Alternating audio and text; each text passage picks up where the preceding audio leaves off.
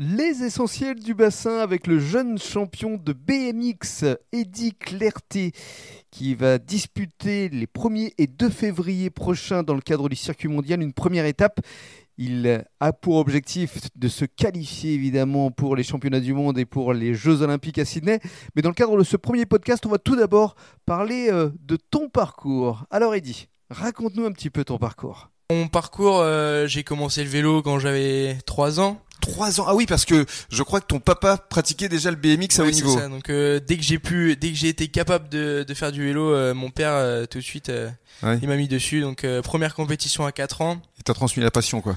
Voilà. Première compétition à 4 ans et euh, 4 du ans coup, déjà, euh, on fait des compétitions du coup, du coup, j'y suis toujours maintenant C'est euh, très à jeune, 20 quand même. sur le circuit mondial. Donc, euh, donc Ouais. c'est c'est top. Ouais. Alors, euh, euh, raconte-nous, parce que je crois qu'aujourd'hui, tu es carrément professionnel, t'as arrêté les études. Euh, t'es allé jusqu'où, en fait, au niveau études?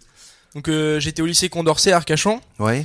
Donc euh, j'étais en bac pro commerce et euh, j'ai fait ma, ma seconde euh, seconde du coup euh, en bac pro commerce. Mhm.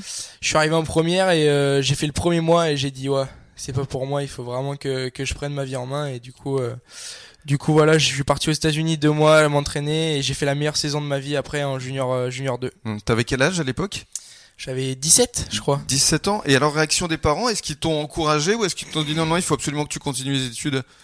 Bah, ils étaient pas trop contents au début. Bah, j'imagine. Parce qu'en plus c'était euh, c'était une c'était une réaction quoi, c'était vraiment euh, c'était c'est- d'un jour à l'autre comme ça, je leur ai dit euh, je leur ai dit que voilà, c'était pas pour moi et que j'avais rien à faire là-bas Ouais. parce que Hum. j'ai décidé de prendre euh, de prendre mon destin en, en main quoi. Et je savais que l'école euh, l'école ne, ne pourrait pas m'apporter euh, ce Mhm. que je souhaitais donc euh, voilà.